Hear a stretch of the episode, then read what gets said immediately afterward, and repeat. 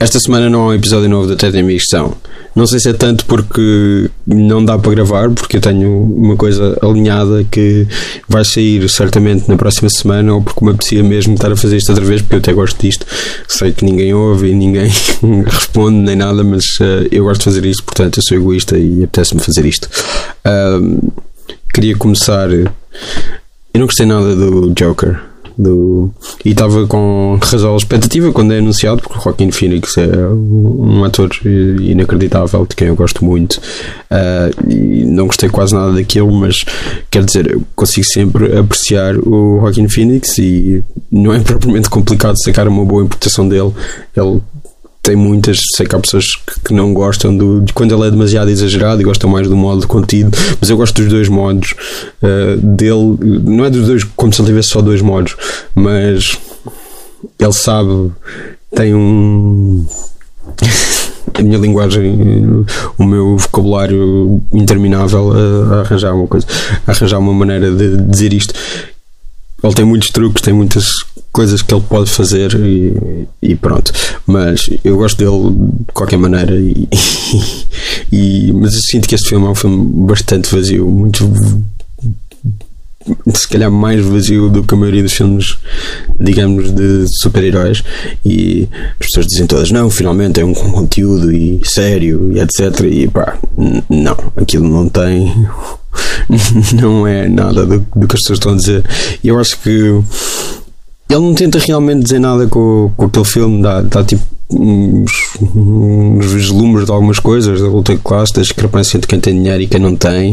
Uh, tipo, o Parasite do Bong Joon-ho é um filme muito melhor sobre isso, uh, agora nos cinemas, muito mais inventivo, muito mais inteligente, com um sentido de humor que este filme não tem de todo uh, e, e falar da saúde mental e de como esta não é nada ajudada e mas, tipo, as pessoas não ligam a isso e não ajudam e não há fundos para isso e não há maneiras de, de tratar e de evitar coisas mais e, tipo, e superficialmente só evocar tipo o King of Comedy e o Taxi Driver não chega. O Scorsese também não é só esses dois filmes.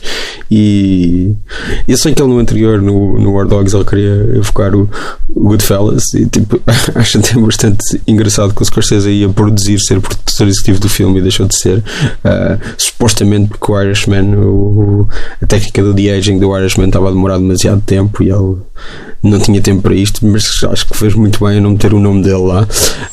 Um, e há pessoas que percebem melhor o Scorsese. Como eu digo, o Danny McBride e o Jody Hill, o Righteous Gemstones é, é das melhores novas séries do ano e a primeira temporada é muito, muito boa e e muito mais hilariante e com muito mais a dizer e muito, muito mais pensamento, muito mais tudo. Uh, até mais cinema, acho eu. Uh, não, não que eu gosto muito de dizer o que é cinema e o que não é, isso é uma, uma discussão que eu acho.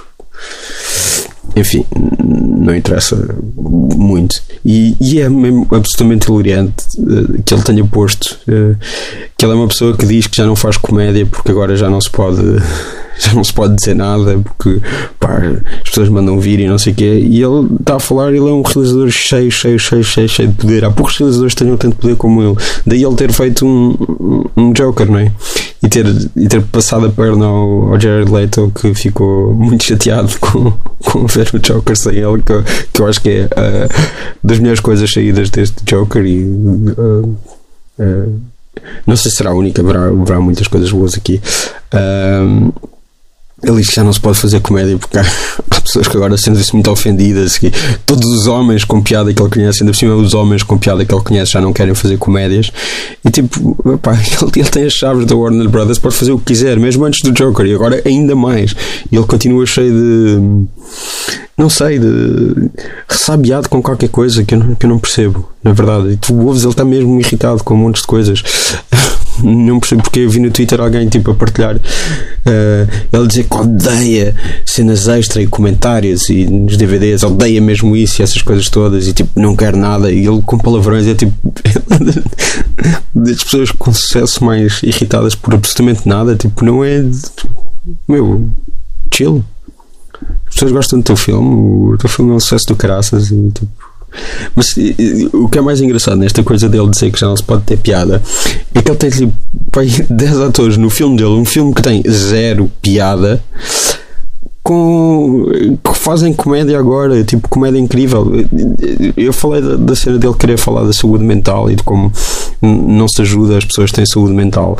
Uh, o Greg Goldman, que é um, um cómico de stand-up, aparece no filme a fazer de Greg Goldman e a fazer e como, como stand-up comedian. E ele tem um cómico de stand-up, pronto, ok por usar só meia palavra, uma das palavras em português para não ser isto tudo americano. Um, ele tem um especial agora na HBO uh, que se chama The Great Depression, que é sobre saúde mental e depressão e suicídio. E tem um monte de piada. E é uma coisa de hoje, de agora, do nosso tempo. E, e, e, ele tem tipo o Mark Maron também no filme, que supostamente só fez o filme para poder contracenar com o De Niro. E próprio Mark Maron no WTF mandou vir com esta ideia ridícula do Todd Phillips, que é tipo, tu podes fazer o que quiseres e continuas a poder fazer o que quiseres.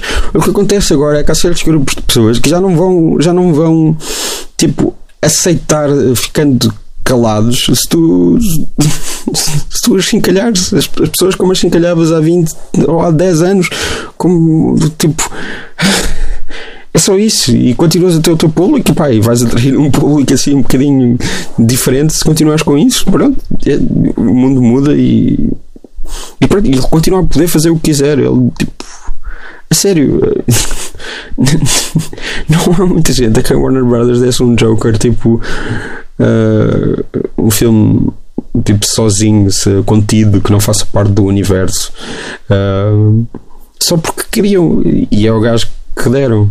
Tipo, apesar deles não meter lá, eu, aí, aí rimo bastante. Tipo, ele diz que aquilo é contido, porque ele nem sequer gosta de filmes de super-heróis e não sei o quê, mas ele mete a cena da, da morte do, dos pais do Batman. Tipo, porquê? A cena mais repetida dos, dos filmes e de tudo. Tipo enfim. E, e, depois tens as, as Zazie Beats e o Ryan Tyree Henry de Atlanta. Tipo, são pessoas que fazem comédia ótima de agora que não podia haver há 10 anos e, e reflete o mundo de hoje e com inovação e com o que tu quiseres e coisas brilhantes mesmo sei lá a falta de melhor palavra no limite pessoas que fazem coisas muito mais sofisticadas do que as piadas de gays que o eternamente juvenil Phillips quer fazer. Uh, por falar em o Scorsese não ser só aquilo, eu, eu lembro-me de ser miúdo e ver eh, partes, pelo menos, do Bringing Out the Dead, o filme de 99, eh, dele com o Nicolas Cage, a Patricia Arquette, o John Goodman, o Ving Rhames e Tom Sizemore que como o Taxi Driver também foi escrito pelo Paul Schrader. E o, o Cage é um paramédico que trabalha à noite em, em Nova York e está tá à beira de qualquer coisa no esgotamento. Também farto de tudo a cidade está tá a tramar o trabalho dele.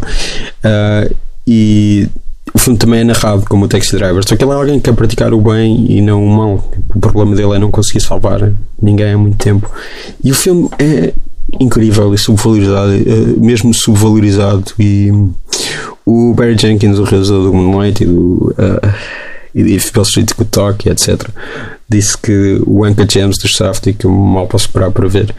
Uh, e assim é produzido pelo Scorsese. Ele aceitou pôr o nome dele lá porque se orgulha daquilo, acho eu, e porque sabe que é fixe. E espero eu que seja fixe, não é? Uh, os, os Safety ainda não me desapontaram.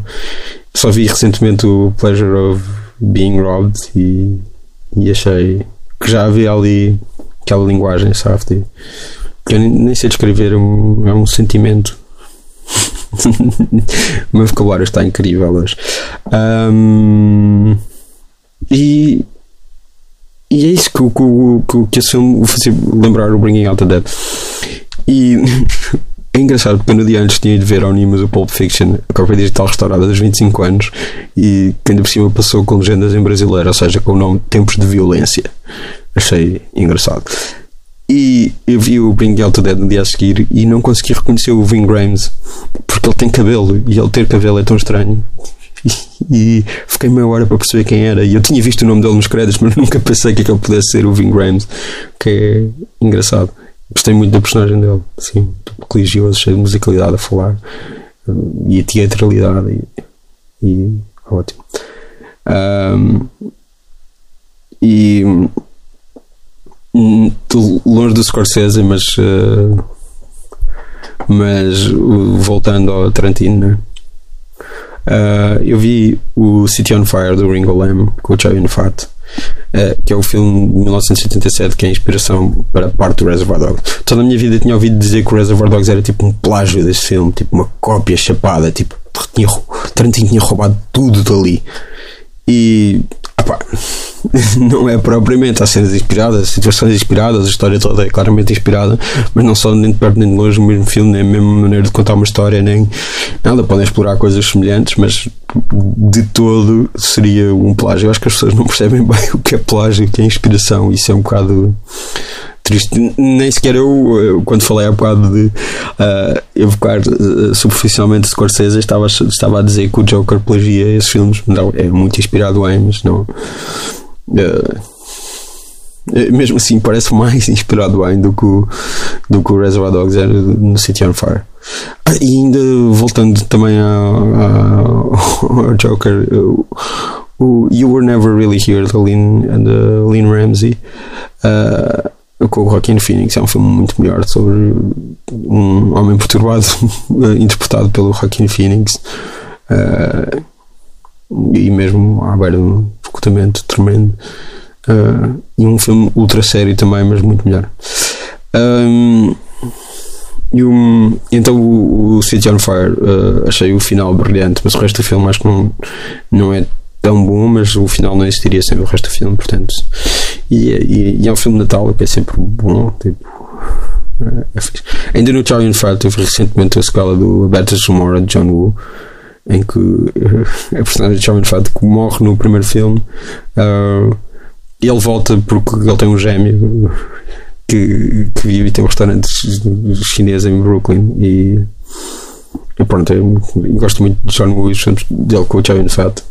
Uh, e acho que ninguém tem tanta pinta como o Chow Fat. Ninguém. no mundo. Uh, também tenho andado a explorar o Jackie Chan, especialmente a saga do Police Story, que deve ser das poucas sagas em que o terceiro filme, uh, que neste caso se chama Super Cop, é o, é o melhor de todos. Uh, e o primeiro Police Story também é um filme de Natal. Quem, quem é que disse que a ação de Natal é só uma boa parte da filmografia de Shane Black e o primeiro Die Hard?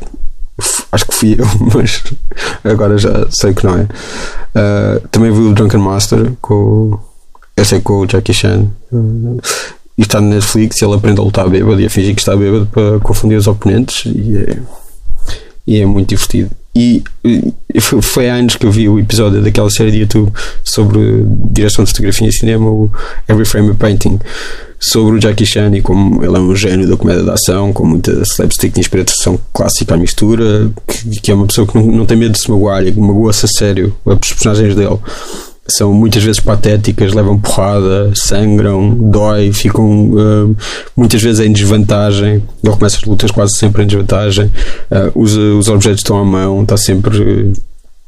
Uh, porrada e a, e a fazer uma coisa muito tipo Charlie Chaplin, Buster Keaton, uh, Laurel Hardy, o, o, o, que seja, uh, sem medo de parecer parvo. E só agora é que começa a explorar isso. É, pronto, sou estúpido, o que é que de fazer? Uh, também gostei do Adastra de James Gray com o Brad Pitt e do Parasite do Bong Joon-ho, como já tinha dito, e do Hustlers que é um filme para o qual eu não tinha grandes expectativas, porque o único filme que eu tinha visto da Lawrence Cafaria era o Seeking a Friend for the End of the World, que não é fantástico. Uh, mas, mas gostei bastante. Há um episódio do podcast da DJ em que a Scafaria fala com a Adam McKay rende bastante. O, o elenco do filme é perfeito e a música também. É, é engraçado porque o filme se passa, uma parte do filme passa-se tipo em 2006, 2007 e as molhas do Usher e do Fat Joe com o Lil Wayne dessa altura já são oldies e é uma prova da minha idade avançada, mas até me sinto bem com isso. E, e pá, a, a J-Lo ao som da, da Fiona Apple é um momento tipo Magic Mike espero que a Criminal da Fana Apple tenha um rivalismo ao nível da Pony de Genuine que o Channing Tatum dançava no Magic Mike.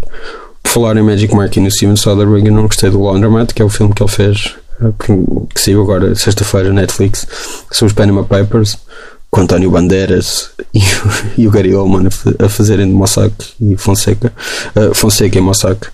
Uh, e que são eles a narrar, uma coisa muito menta. Mas tem uma cena que, que eu achei absolutamente perfeita e que vem do nada.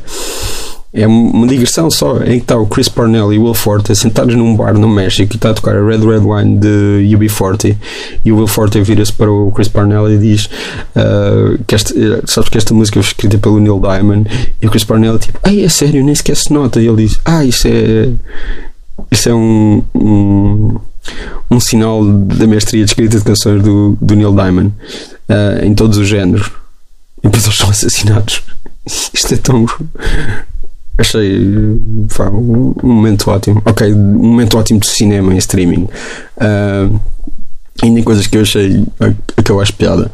Uh, eu, eu não sei porquê, mas eu várias vezes vou rever um, um sketch que eu acho que é o meu sketch favorito sempre, que se chama A Journey to the Disney Vault, de TV Funhouse, que era o, o eram uns segmentos que o Robert Smigel fazia primeiro no SNL, depois teve um, no Saturday Night Live, depois teve um, um spin-off em série uh, que passava nesse radical quando eu era miúdo e eu adorava aquilo. Uh, mas esse Journey to the, End, to the Disney Vault é, fala, passam dois miúdos a irem ao. ao Chama-se só Journey to Disney Vault ou, Dis, ou Disney Vault. No YouTube está como Disney Vault só. Era só isso que eu queria confirmar. Um, e duas crianças entram no cofre da Disney, que é aquela ideia que eles tinham ao longo dos anos. Eles primeiro relançavam filmes de X em X anos nos cinemas, depois, quando apareceu o home video, eles só lançavam, uh, só tinham uh, disponível, disponíveis os filmes num, numa curta duração de tempo e depois iam para o Disney Vault. Não, não dava para comprar-se para, para controlarem as vendas e para venderem mais, etc. Garantirem que as coisas vendiam etc. e, e no, Nesse sketch eles falam do Song of the South e tem uma versão ainda mais racista da música do Song of the South, que é o Zipiriduda, uh, que é ainda mais abertamente racista do Song, Song of the South. Isso sempre me fez rir, especialmente uma parte em que, em que o, o, o Mickey que está, que está a fazer uma, que está a ser o, o guia de, de, de visita deles diz uh, que eles têm de aceitar o bom e o mau da Disney ele fez o Walt Disney fez coisas muito mais mas também criou a ele.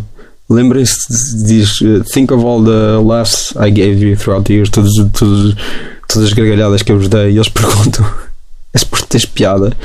Que isso me faz sempre rir ainda hoje. E, e sei que tem muito pouca piada eu estar a repetir mas ainda hoje me faz rir. E é só porque porque eu volto muitas vezes a estes sketches. Então, you, you Must Remember This, o podcast da Karina Longworth, do qual eu estou sempre a falar neste episódio da Sol, voltou agora. E é uma minissérie sobre o Song of the South, um filme salsista da escravatura que não vai transitar para o Disney Plus, que é o serviço de streaming da Disney, que na semana passada anunciou milhares de filmes que iam ter e que a Disney quer continuar a esconder. Nos primeiros minutos do primeiro episódio, que saiu ontem, ela fala destes sketches e, e mostra mesmo um shirt destes sketches de, deste que eu estava a dizer.